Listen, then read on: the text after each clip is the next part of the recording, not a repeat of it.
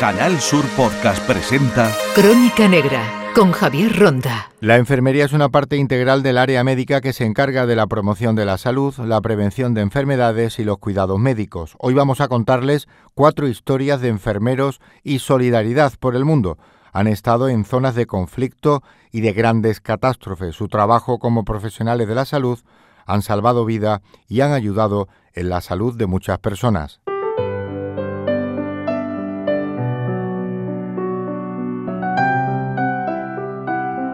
Entramos ahora en el 061. Estamos con la enfermera Silvia Cruz, que lleva ya tres décadas actuando. Ha estado en Filipinas y en Mozambique, creando vida como matrona. Silvia, ¿cómo han sido estas misiones para ti y este tipo de actuaciones? Bueno, las experiencias en cooperación, la verdad que para nosotros, vamos, en general suelen ser muy gratificantes. Normalmente, por regla general, es verdad que lo que nos aportan estas misiones son más para más a nivel personal que quizás a nivel profesional. ¿no? ¿Qué hiciste en Filipinas? En Filipinas, mm, después del tsunami que hubo, eh, hubo muchas poblaciones de la costa que se quedaron sin sin red sanitaria, entonces nosotros fuimos a cubrir los, los puestos que se habían quedado desocupados de matrona estaba en primaria y en hospitalaria. ¿Ayudaste en los partos? ¿Cómo era esta situación después de un tsunami actuar como enfermero en Filipinas? Pues la verdad que en Filipinas, a pesar del desastre, tenía muy buena red mm, pública sanitaria. Entonces, es verdad que dentro de las pérdidas que habían tenido, pero organizaron muy bien la mm, todos los vamos, todos los compañeros que fuimos de distintos países nos organizaron muy bien en las zonas en las que habían poca cobertura y nos distribuyeron por los sitios que se habían quedado, que fue al sur de Filipinas, que se habían quedado devastados. Suponemos que la situación sería muy diferente en Mozambique. Mozambique sí, una situación totalmente distinta porque bueno, la situación basal que tiene África pues ya es, distinta a la de Filipinas. La red sanitaria no tenía nada que ver. Había un hospital para una población a unos 500 kilómetros de distancia, entonces la, la situación era ya es, mm, nefasta.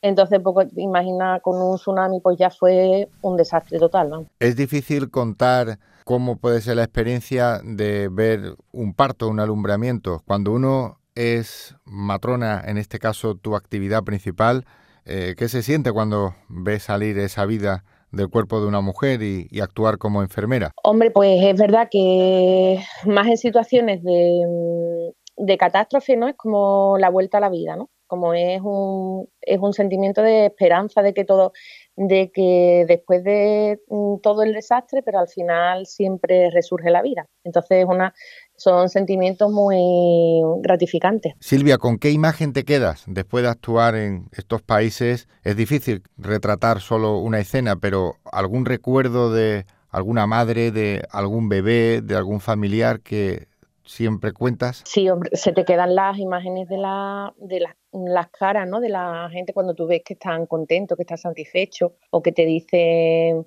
cuando nos, ya nos volvíamos, sobre todo de Mozambique, que la gente no quería que nos, que nos volviésemos, ¿no? Que nos pedían que nos quedásemos un poco más. Entonces te quedas con esas caras, claro. Si volvieras a nacer, Silvia, ¿volverías a hacer lo que has hecho, ser enfermera, matrona y ayudar como en este tipo de situaciones, suponemos que sí. Sí, sí, repetiría. Mm, sí, totalmente repetiría. Vamos, yo creo que nos da un poquito de... Nos pone... estas situaciones nos hacen que pongamos un poquito los pies en la tierra y que valoremos, valoremos realmente lo que tenemos, que muchas veces pensamos que lo tenemos porque somos magníficos y, te da un poquito de, pisar el, la tierra que tenemos, vaya y valorarlo un poquito más. Como 061 también has actuado en distintas catástrofes o situaciones de emergencia. Has estado en accidentes de carretera con muchísimas víctimas mortales, también en accidentes ferroviarios. Aquí la actuación de un enfermero es totalmente distinta. Claro, aquí tenemos la gran suerte de que mm, de que tenemos recursos, tenemos, tenemos una gran suerte por el sistema sanitario que, tenemos y que nos apoya. Entonces es verdad que aunque tengamos una situación de, de, una, de un de múltiples víctimas, pero tenemos la gran suerte de que tenemos recursos de los que dispones. ¿Cuál ha sido la actuación más destacada que crees tú que has participado ayudando a salvar vidas como enfermera del 061? Aquí, bueno, me ha tocado de guardia, pues alguna, en algunos, cuando fue lo del descarrilamiento de aquí del tren del tren de Aral y después mm, un accidente de tráfico gordo que hubo en Huelva con, de un autobús.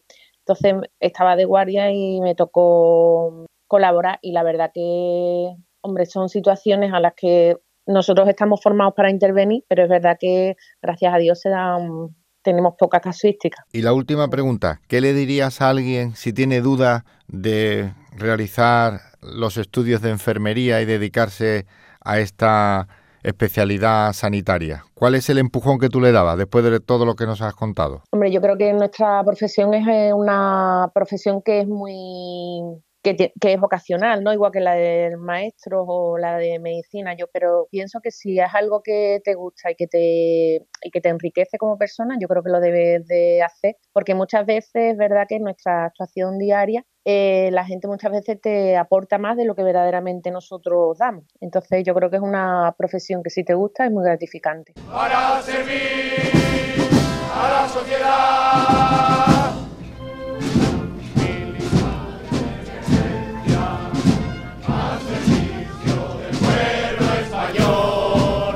Mi nombre es Francisco Javier Rodríguez Cruzado, soy capitán enfermero de la Unidad Militar de Emergencia y en la actualidad estoy destinado en Morón de la Frontera, en Sevilla.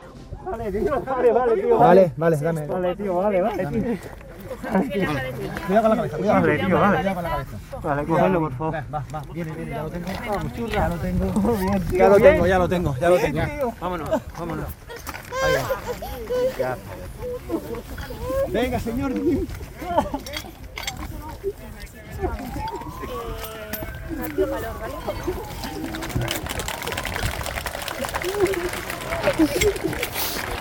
Este sonido que acabamos de escuchar del terremoto de Turquía, ¿qué significa en su vida? Pues para nosotros fue el reconocimiento a 10 años de trabajo. Fue el máximo cumbre de durante 10 años trabajando con el equipo USA al reconocimiento y que verdaderamente todo el trabajo que habíamos hecho hasta ahora había merecido la pena. ¿Y qué pasó allí en Turquía cuando salvasteis a esta madre con los dos hijos que llevaban varios días bajo los escombros? Pues nosotros fue el, momento cumbre de la misión porque habíamos estado en dos ocasiones en el terremoto. Fue en el año 2017 en México y esta vez en Turquía. Lo que pasa que es verdad que no habíamos visto tantos daños en estructura como hasta este momento. Nosotros llevábamos trabajando cinco días en Turquía y nos avisaron de que probablemente había eh, una víctima viva, porque siempre al principio se ha hablado de una víctima, entonces se realizaron los primeros trabajos para acceder hasta ella y nuestra máxima sorpresa fue cuando encontramos que era una madre con sus dos hijos.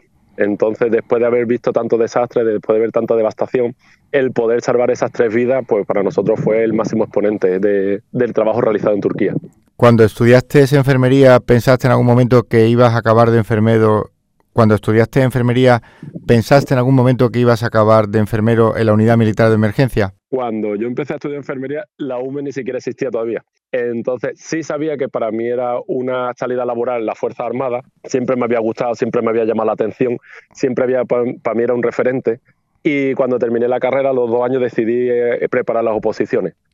mi primer destino fue en un regimiento de artillería antiaérea, el 94 en Canarias. Y después fue cuando cogí mi primer destino en la UME, hace ahora 11 años. Pero ya te digo, la primera vez que, que me puse a estudiar, ni siquiera la UME era un proyecto en ese momento.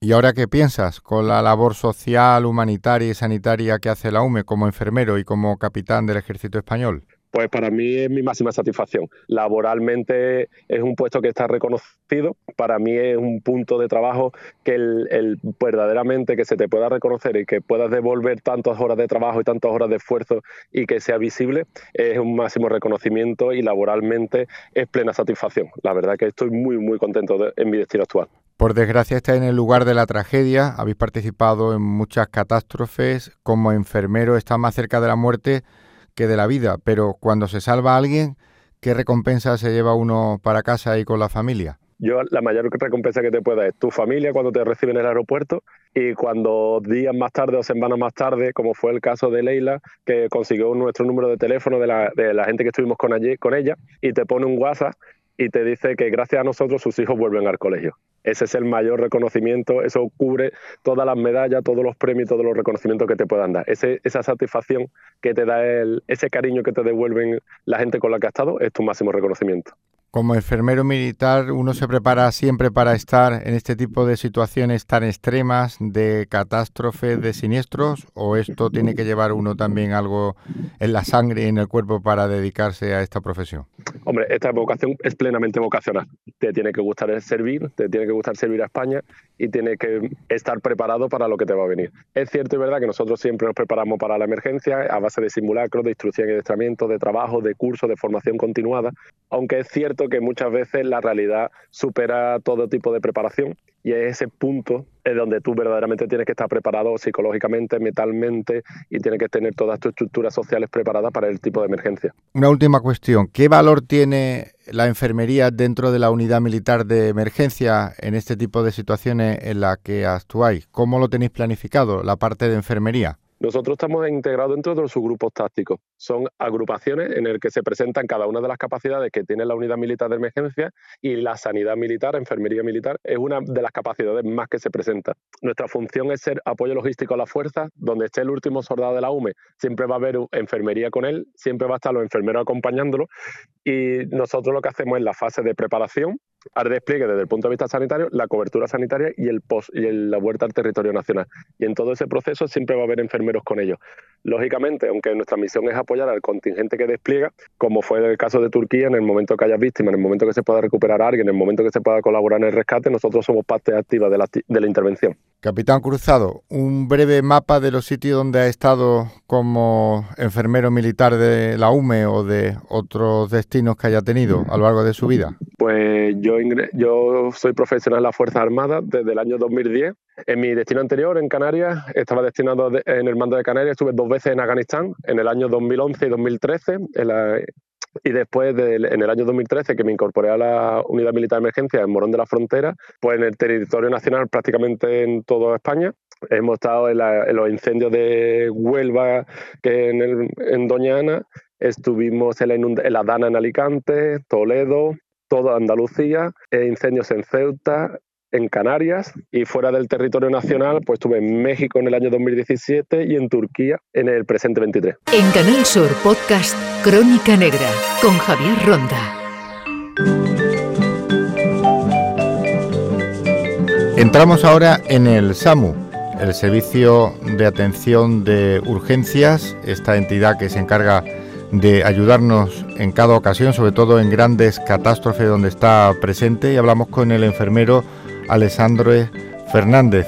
Alexander, ¿en qué misiones y dónde has estado ya a tus 28 años? Pues mira, yo estuve en diciembre de 2020 participando en la misión de Honduras eh, por el huracán Eta y Iota y en junio de 2021 estuvimos en, Costa Rica apoyando a, la ola de COVID-19 más grande que tuvieron en, en, Costa Rica, fue la tercera de ellos. ¿Y qué hace un enfermero en esta situación? ¿Cómo ayuda a esta población que tanto lo necesita? Bueno, pues todo depende un poco de, del tipo de misión, eso cuando nunca se puede prever lo que las necesidades que hay nuestras. Ambas misiones fueron muy distintas. En Honduras, digamos que éramos como enfermeros de atención primaria, donde atendíamos, hacíamos muchas curas, eh, hacíamos muchas consultas también, ayudando a los médicos, porque siempre vamos más enfermeros que médicos, hacíamos el triaje de los pacientes para priorizar, mientras que en Costa Rica fue una misión de apoyo a un hospital, eh, donde trabajábamos como personas de urgencia allí, eh, llevando una observación de pacientes no COVID, donde había todo tipo de pacientes médicos y, de, mm, y traumáticos. ¿Tú por qué querías ser enfermero? ¿Alguien en tu familia? Pues no, la verdad que en principio nunca tuve, siempre tuve la idea de ser algo de sanitario y primero estudié técnico de rayos y a partir de ahí pues no sé, empecé a ver como que me gustaba y dije, pues mira, le voy a dar una oportunidad a enfermería, porque trabajamos mucho de la mano con ellos. Y bueno, y sí, mi abuela también es enfermera, cosa que también apoya un poquito la situación. Al tener ya una abuela enfermera, que además marcó ese carácter, ¿verdad? En el nieto, ya dice, aquí me apunto yo a hacer lo mismo, ¿no? Exacto. ¿Y ahora en qué trabajas? ¿Cuál va a ser tu próximo cometido con el SAMU? ¿Dónde puedes ir o en qué te estás especializando? Pues mira, actualmente trabajo para el servicio de traslado crítico de, de, SAMU y bueno, si sale alguna misión, eh, pues siempre se puede intentar mover turnos para poder para poder asistir y ayudar donde se pueda con SAMU. Cuando uno va al extranjero y ayuda a esta población que lo necesita, ¿es algo diferente a cuando actúas en España? Es muy diferente porque además te tienes que adaptar mucho a cuestiones culturales, religiosas, además de el tipo de enfermería que se practica ahí, que no siempre va a ser igual. Y tú, aunque seas extranjero, por así decirlo, no puedes imponer tu ley en el extranjero, sino que tú, tú eres el que te tienes que adaptar a ellos. Que si ellos trabajan de una forma o hacen alguna técnica, ¿no? Por ejemplo, un sondaje vesical lo hace de una técnica muy estéril por el tema de la flora de la, de la atmósfera, pues tú te tienes que adaptar a eso, tú no lo puedes hacer como lo hacemos aquí. Eh, entonces siempre intentamos buscar eh, cuáles son sus formas de trabajo, sus manuales prácticos de procedimiento y también las cuestiones culturales de las familias y eso, porque sobre todo si trabajas en Latinoamérica, pues sabes que hay muchos tipos de religiones eh, baptistas o que, pueden ser pues o, de testigos de Jehová y en fin, tienes que tener cuidado pues como en cualquier lado, ¿no? Como aquí donde tenemos mucho choque de cultura. Sí, que hay que estar pendiente no solo de la parte sanitaria, sino de esta parte también que nos está comentando. Por último, una frase, Alexander, para alguien que nos esté escuchando y diga, quiero ser enfermero, pero me falta ese empujón final. Eh, una frase para, pues mira, eh, yo la verdad es que pienso que la enfermería es un trabajo muy bonito, donde puedes ayudar en muchos aspectos de, de los pacientes, no solo en hacer técnica o como lo que se lo, destacable, ¿no? Lo que se puede ver, pues mira, se puede ayudar simplemente con hablar un poquito con un paciente se puede ayudar. O con cualquier frase o con cualquier apoyo o por ejemplo, a mí me llama mucho la atención que en Costa Rica simplemente con llamar al paciente por su nombre ya le creabas una sonrisa, ¿no? Que no era un simple número. Entonces, yo creo que eso es lo bonito de la enfermería, que somos así el factor más humano y el que tiene que luchar esa, esa, esa pelea ¿no? por, el, por el paciente, porque esté en las condiciones más humanas posibles en esas situaciones.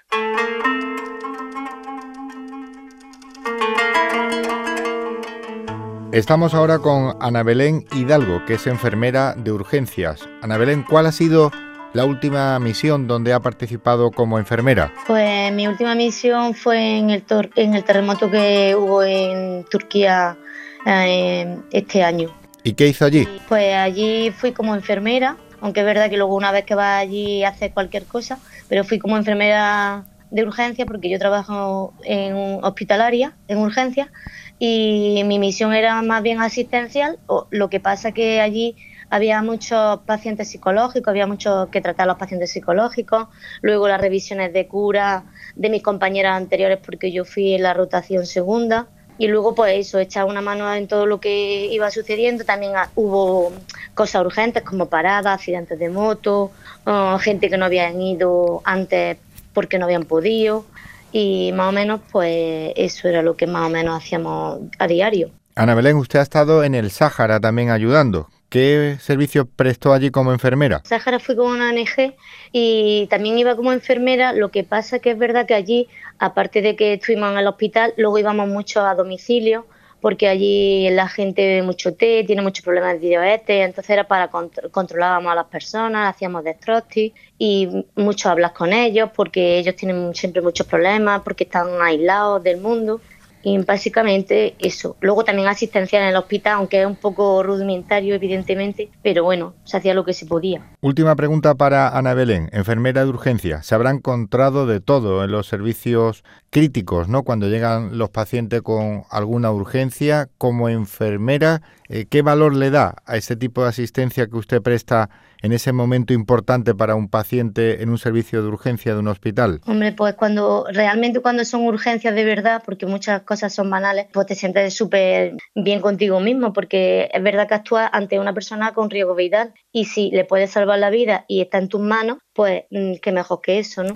¿Con qué imagen se queda? ¿Cuál ha sido el caso más llamativo, ese que usted cuenta como enfermera a los amigos y a los familiares, que dice, hoy me siento mejor, le he salvado la vida a una persona? Tantos que no lo sé, pero bueno, por ejemplo, ayer estuve de guardia por la noche y vino una mujer con 52 años con un coma que no se sabía de qué, se, se intubó, se le puso respirador, se iba a hacerle el TAS, se subió a la UCI y evidentemente no sé si saldrá o no, pero bueno, hicimos todo lo que pudimos.